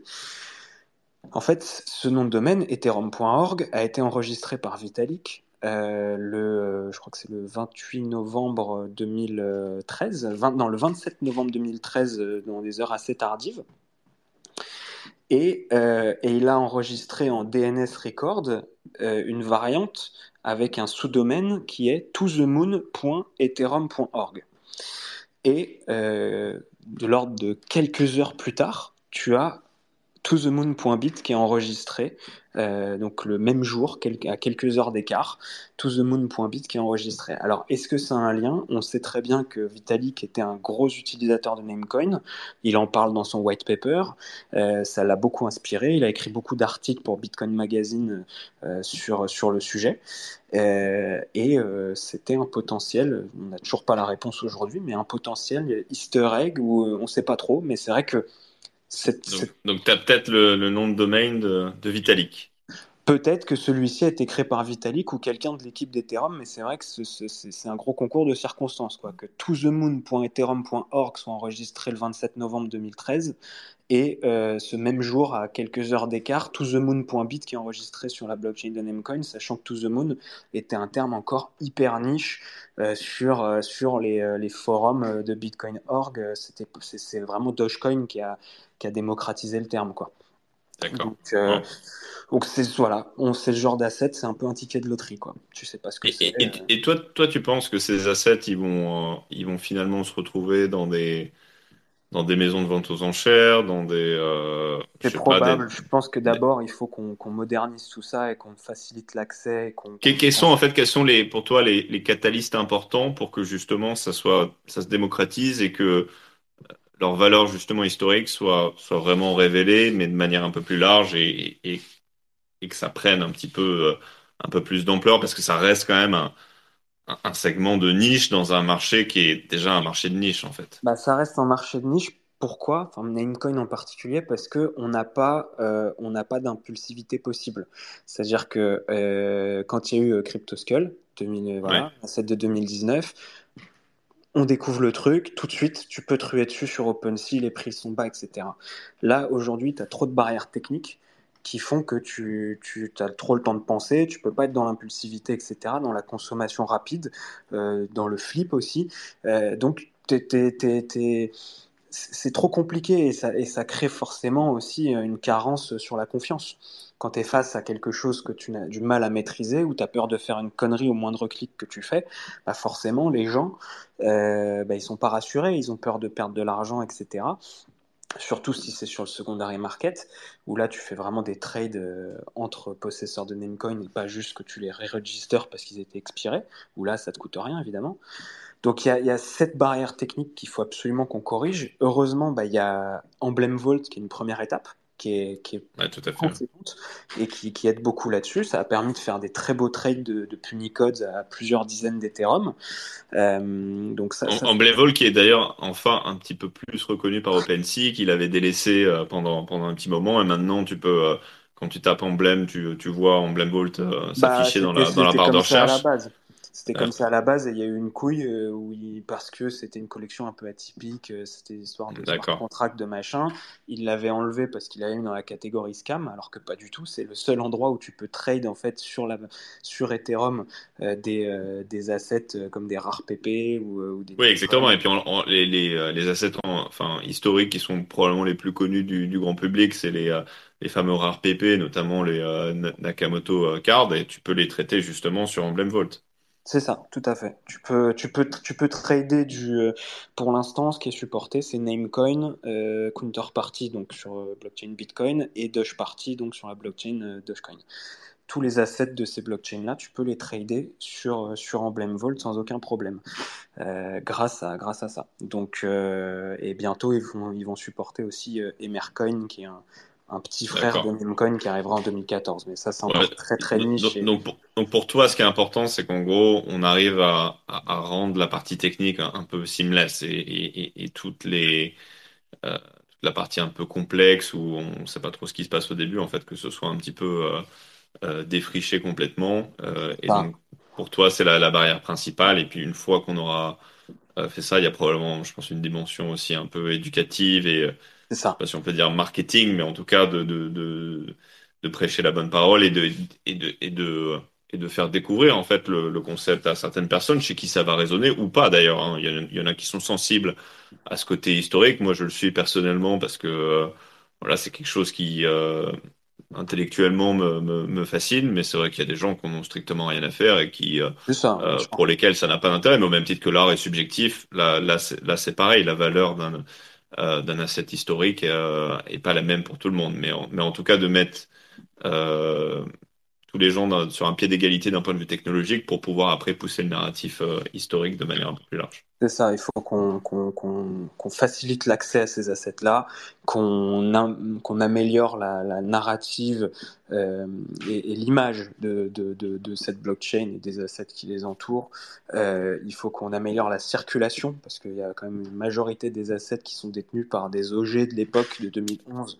C'est vrai qu'il y, y, a des concentrations de l'unship qui sont assez, euh... ah oui. assez importantes, donc ça peut, ça peut créer des problèmes. 95% de la supply des, des, des, assets vraiment intéressants sont détenus par 10 personnes. 10 personnes, on parle de milliers d'assets, euh, et ces 10 personnes-là, elles sont, euh, c'est pas du tout des, des, des, personnes qui sont euh, dans, dans, le marché NFT moderne. Ils sont encore avec les vieilles méthodes à parler sur BitMessage ou par Proton Mail. Euh, ils utilisent que les wallets Namecoin. Enfin voilà, euh, ils connaissent, enfin OpenSea, ils foutent jamais les pieds. Emblem Vault, ils connaissent même pas pour la plupart. Donc c'est compliqué pour démocratiser les, pour, pour faire circuler les assets.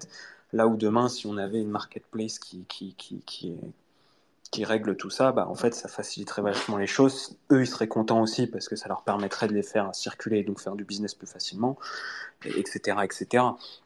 Donc, il euh, y, y, a tout bon, bah, on, a, on, a, on, a, hâte de découvrir justement ces, ces nouvelles marketplaces et puis, euh, euh, et puis cette, cet accès un petit peu plus facile euh, aux, aux NFT historiques. Je pense que ça va être très intéressant et effectivement, ça va être pense que c'est quelque chose qui est un peu en retrait en ce moment dans le bear market parce que euh, bah, c'est un petit peu moins shiny, mais je suis, je suis prêt à parier que quand le marché ira un petit peu mieux et que euh, et qu'on va avoir peut-être aussi des, des, nouveaux entrants parce que c'est ce qui nous manque en ce moment dans, dans le dans les NFT, en tout cas des, collectibles en, ce moment, que ça va être de nouveau quelque chose qui va être redécouvert et, mmh, mmh, qui, mmh. va avoir, qui va avoir une certaine ou, ouais, sur, sur une partie des gens vont être attirés par, cette, par cet aspect-là. Ouais, et franchement, ce qui se passe en ce moment, c'est très positif. Là, depuis quelques semaines, depuis le retour, là, la rentrée, euh, il se passe beaucoup. Ouais, j'ai l'impression que ça parle beaucoup plus des NFT historiques et qu'en plus les, ça s'est structuré et que historiquement il y avait pas mal de rivalité entre différents acteurs. Ça c'est un petit peu. Alors il, il reste, euh, il y a quand même des acteurs très clivants hein, de, de ma compréhension des, euh, des, des, des, personnes, mais de manière générale, ça c'est un peu. Euh, euh ouais, ça c'est un ils s'entendent un petit peu plus entre eux parce qu'ils comprennent que euh, c'est quand même dans leur intérêt de collaborer plutôt que d'être euh, d'être en opposition. Et puis je pense qu'il y a des, des nouveaux entrants comme toi qui, qui font du bien à tout ça. Ouais. Bah, bah écoute, je te remercie. En tout cas, je, on va on va pas prendre plus de plus de temps là parce qu'on on, explose le, le record de longévité de la room. Mais en tout cas, on était super content de t'avoir. C'est super intéressant et c'est euh, c'est fascinant honnêtement. Euh, peut-être qu'on te proposera de, ah bah, euh, de réintervenir dans. Hein. Ouais, je, je, je crois qu'on l'a compris, mais en tout cas, on trouve ça, on trouve ça génial, et puis on te, on te souhaite de faire des, de nouvelles découvertes, de nouvelles pépites. N'hésitez pas à suivre Punisher sur sur Twitter pour euh, pour justement découvrir les prochaines pépites et et puis on espère bientôt te, te voir dans une dans une vente chez Christie's de Sotheby's hein, avec avec un TNFT. En tout cas, on sera là pour pour regarder ça avec attention si ça se passe. Et, euh, et, euh, et, merci encore. Et puis bon, pour nos éditeurs qui euh, euh qui, qui, qui nous rejoindraient maintenant, euh, vous pouvez nous retrouver donc tous les soirs, les jeudis à 19h30, donc comptoir NFT, et aussi pour ceux qui auraient raté une partie de l'épisode en replay sur Spotify et aussi YouTube maintenant. Donc euh, n'hésitez pas à nous, euh, à nous mettre des likes euh, et des bonnes, des bonnes notes, hein, s'il vous plaît. et puis à retweeter aussi l'espace sur, sur Twitter, ça nous fait, ça nous fait, ça, ça, fait découvrir aux gens. Et c'est vrai que sur le dernier épisode, on a eu plus de presque 700 écoutes, donc assez impressionnant de voir à quel point ça, ça prend d'ampleur. Donc on est, on est très content de ça. Bon, bah nickel. Et puis pour toute personne qui souhaiterait rejoindre ou creuser un peu le sujet des, des, NFT historiques, euh, n'hésitez pas à rejoindre les Discord de, de Punicodes ou à m'envoyer un message. Je serais ravi de les, de les aider, de les éduquer là-dessus parce que c'est vrai que c'est pas forcément euh, facile au niveau de l'adoption. Voilà. Effectivement. Bon, ben merci, euh, merci à toi, Punisher, merci à tous, et puis ben, bonne soirée à tout le monde. Ouais, bonne soirée. Ciao.